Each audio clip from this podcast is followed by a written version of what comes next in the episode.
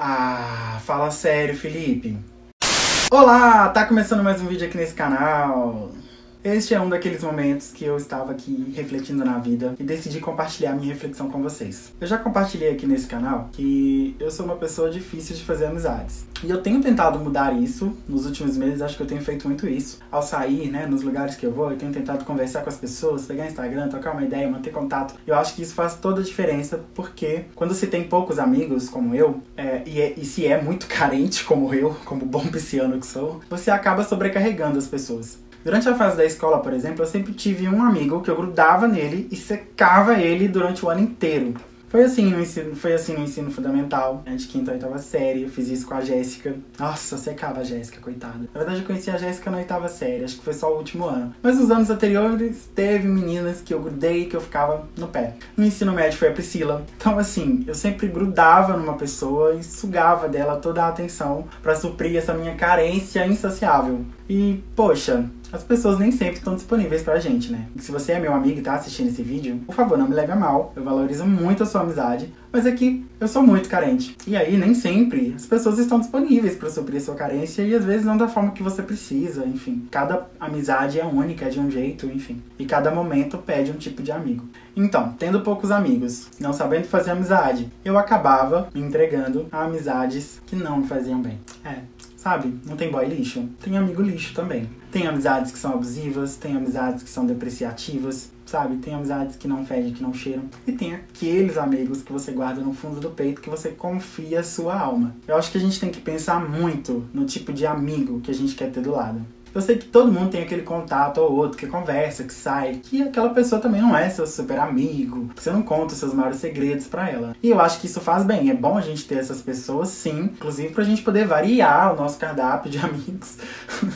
Mas é, e não sobrecarregar ninguém, como eu fazia lá atrás, sabe? E pensar nessa qualidade de amigo muito mais do que pensar só se essa pessoa ela é legal ou se ela é de bom caráter, de boa índole. É pensar também o que, que essa amizade traz para você.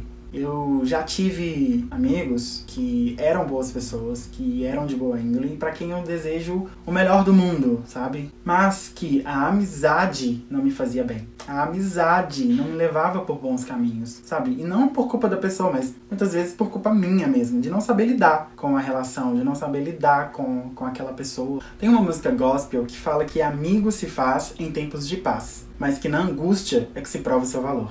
Muitas vezes, amigos vão te provar que são seus verdadeiros amigos e vão estar com você nos tempos de dor. Mas é preciso que você entenda que mesmo essas pessoas que são seus amigos e que estão com você para tudo e que nunca vão te trair, que elas podem até não te trair, mas que com certeza elas podem te decepcionar. Isso vai acontecer em algum momento. E aí?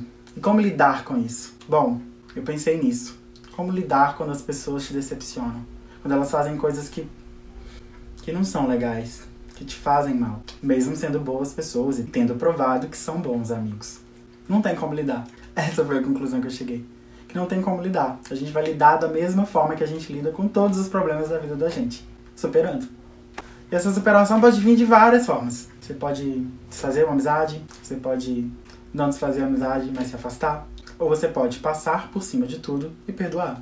Essa mesma música que eu citei fala que o verdadeiro amigo sabe o valor do perdão, porque perdoar e amar são da mesma essência e raiz.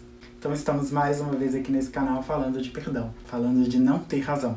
E é assim que a gente vai lidar com todas as nossas relações na vida. Se a gente ama uma pessoa, a gente não precisa ter razão de nada.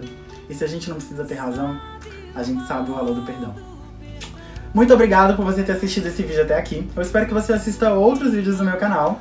Não deixe de compartilhar esse vídeo com seu amigo, com seus amigos. Se você tá brigado com alguém, use esse vídeo para pedir perdão, para mostrar para essa pessoa que a vida sem amigos não vale a pena, que tudo é mais gostoso, tudo é mais divertido quando você tem amigos de verdade do lado. Um beijo para você e até o próximo vídeo. Amigos se faz